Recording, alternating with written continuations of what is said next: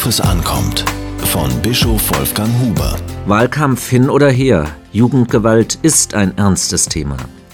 Beunruhigend sind vor allem Intensivtäter, die vor nichts zurückschrecken.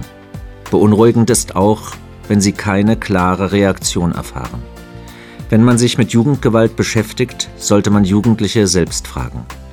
Ich komme dabei zu einem eindeutigen Ergebnis.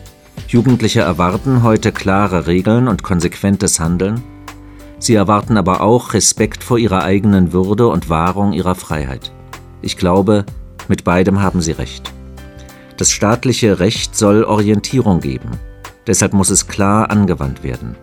Gewalt ist ein Tabu. Dieses Tabu muss auch mit den Mitteln des Rechts eingeschärft werden.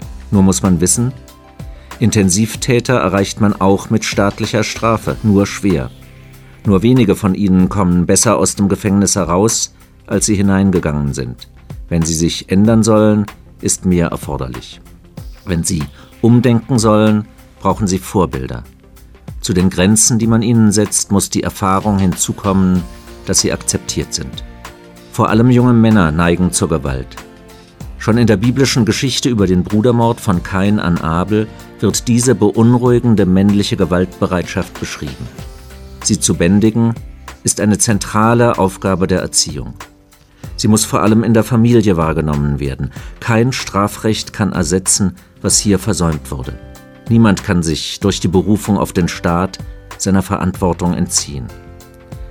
Erziehungslager werden jetzt gefordert. Es gibt sie, aber in zu geringer Zahl. Menschen statt Mauern heißt das Motto einer Einrichtung im Norden Brandenburgs. Sie wird vom evangelischen Jugendfürsorgewerk Lazarus getragen.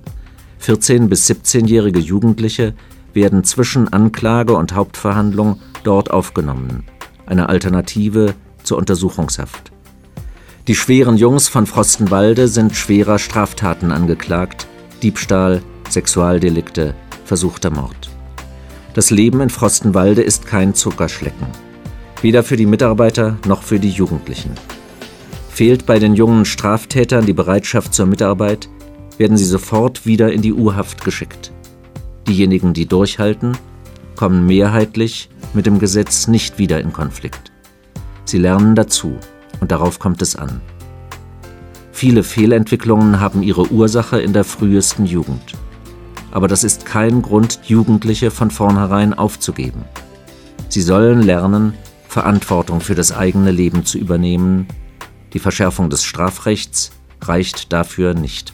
Diese Kolumne erschien in der Berliner Tageszeitung BZ.